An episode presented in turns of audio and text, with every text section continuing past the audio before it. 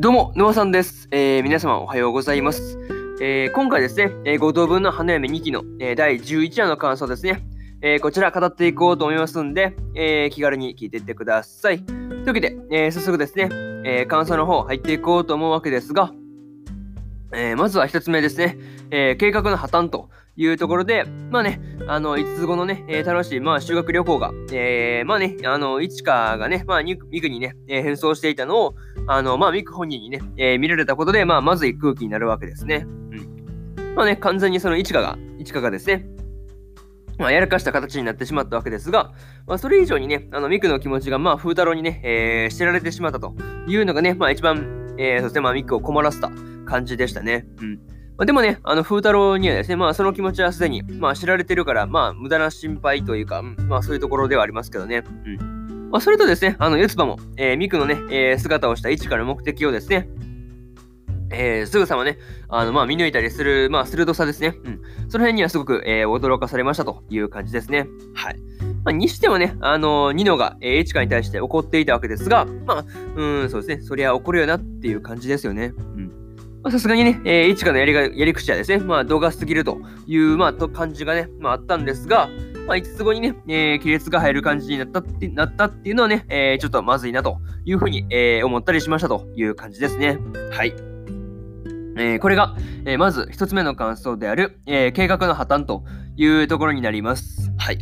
で次が2つ目で、えー、ミクの気持ちというところですね。はい。まあね、えー、ニノが、えー、落ち込んでいるミクとですね、えー、1対1で、えー、話をしてました。はい。まあ、この時のね、えー、ニノが、えー、ミクが降りるならね、えー、あとはまあ、イチカを倒すだけだというふうにね、えー、言っていたわけですが、まあでもね、あの、この時のそのニノの、ニノのその言葉っていうのは、まあね、あの、ミクを煽って動かそうとしているところが、まあね、あるように感じるというところがありましたね。うん。まあ、やっぱり多分ね、うん、そうだな、ニノ、ニノとしても、あの、こんな形で、えー、ミクがね、まあ、そうですね、まあ、レースから降りるっていうのも、まあまあ、見ていられない感じだったんだろうなっていうふうにね、えー、思ったりしたという感じですね。はい。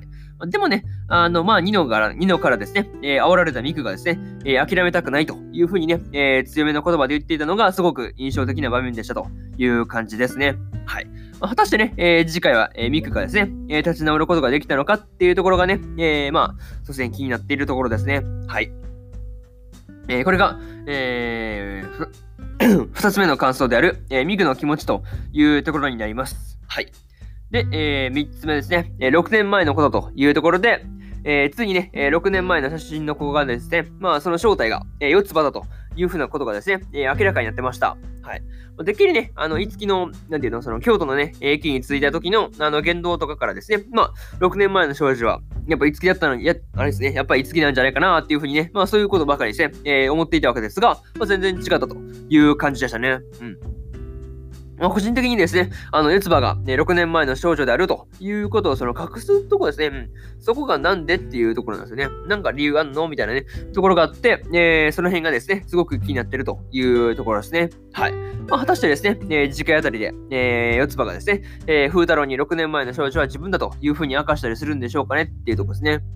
まあね、えー、その辺は、その辺はまあ次回の、えー、見どころっていう感じが、えー、まあそういうところのね、えー、そういう気がしますという感じですね。はい。まああとですね、えー、そのことをですね、えー、いつきだけが知ってるというところも何か理由とかあんのかなとかね、えー、そういうところ、えー、いろいろとね、まあ気になるところ多いんですが、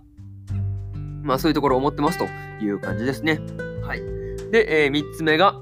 まあ、ここまでがね、えー、3つ目の感想である、え、6年前のことというところですね。はい。で、えー、最後にというパートに入っていくんですが、えー、今回はですね、えー、いちかが、えー、ミク相手にやらかしたりですね、え、6年前の、え、写真の少女がですね、まあ、四つ葉だというふうなことがですね、まあ、明かされたりとですね、まあ、いろいろと、えー、いろんなことがありましたという感じですね。はい。まあ、今回のことを踏まえて、えー、5つ後がですね、えー、それぞれどのようにね、動いてくるのかっていうところが、えー、楽しみなところですね。うん。まあですね、次回で、どうね、えー、5つ後の、まあ、恋路というか、うん、そういうところに決着がつくのかっていうところが、えー、わからないんで、えー、次回の放送が楽しみすぎるというところで、えー、今回の5等分の花嫁2期の、えー、第11話の感想ですね、えー、こちら終わっておきます。はい。で、今までにもですね、第1話から第10話の感想は、えー、それぞれ過去の放送でね、えー、ペラペラ喋ってますんで、よかったら、え、過去の放送もね、合わせて聞いてもらえると、えー、より一層ね、五等分の花嫁、え、のね、2期のアニメですね、を楽しめるかなっていうふうに思うんで、えー、よかったら、え、そしてね、そちらも合わせて聞いてみてくださいという感じです。はい。で、そうですね。放送回なんかいちいち遡っていくのはめんどくさいってね、うん、まあそういう方もね、結構多いかなっていうふうに思うんで、えー、私、沼さんの、沼さんの、えー、ツイッターの方ではですね、あのー、ついでにね、えー、見やすく放送回をまとめるというようなこともしてますんで、よかったら、あの、ツイッターの方ね、えー、気軽に見てもらえればですね、うん、結構その探すところが、えー、まあ楽になるし、うん、そういうね、手間が省けるかなっていうふうに思うんで、まあね、えー、まあ有効利用というか、まあそういうところを使ってもらえればいいかなっていうふうに思ってるという感じですね。はい。で、概要欄の方に Twitter のリンクですね、絵は貼っておいたんで、えー、よかったら、えー、まあ、見てみて、見てみてくださいという感じですね。はい。っていうところかな。はい。っていうところと、えー、今日はね、他にも、えー、日本更新しておりまして、えー、ドクターストーン2期の、えー、第10話の感想と、えー、天地創造デザイン部の、えー、11話の感想とですね、えー、例えば、ラストダンジョン前の村の少年が、序盤の街で暮らすような、暮らすような物語の、えー、第11話の感想ですね。はい。えー、この3本更新してますんで、えー、よかったらね、あのこちらもね、合わせて聞いてもらえると、いや、いいのかなっていうふうに思ってますという感じですね。はい。まあ、ただね、あの、アニメの本編、まあ、見た人に限るという感じですね。はい。まあ、見てないのにね、あの、まあ、言っちゃうと、まあ、ネタバレ要素含んでるんで、はい。まあ、そういうところがあるかなっていう感じですね。はい。まあ、っていうところを聞いてみてください。で、えー、明日ですね。えー、明日は、えー、あ、そう、明日も4本更新するんですが、えー、浦坂ピクニックの第11話の感想と、えー、呪術廻戦の、えー、23話の感想、えー、そしてですね、オルタンシアサーガの、えー、11話の感想と、えー、日暮らしの泣く頃に GO の、えー、23話の感想ですね。えー、この4本ね、1、2、3、4と更新しますんで、よかったらね、えー、明日もね、ラジオの方聞いてもらえると、えー、いいのかなっていうふうに思ってますという感じですね。はい。とりあえずこんな感じで本日、えー、3本目のラジオの方終わっておきます。えー、以上、沼さんでした。えー、それではね、次回の放送でお会いしましょう。それじゃあまたね。バイバイ。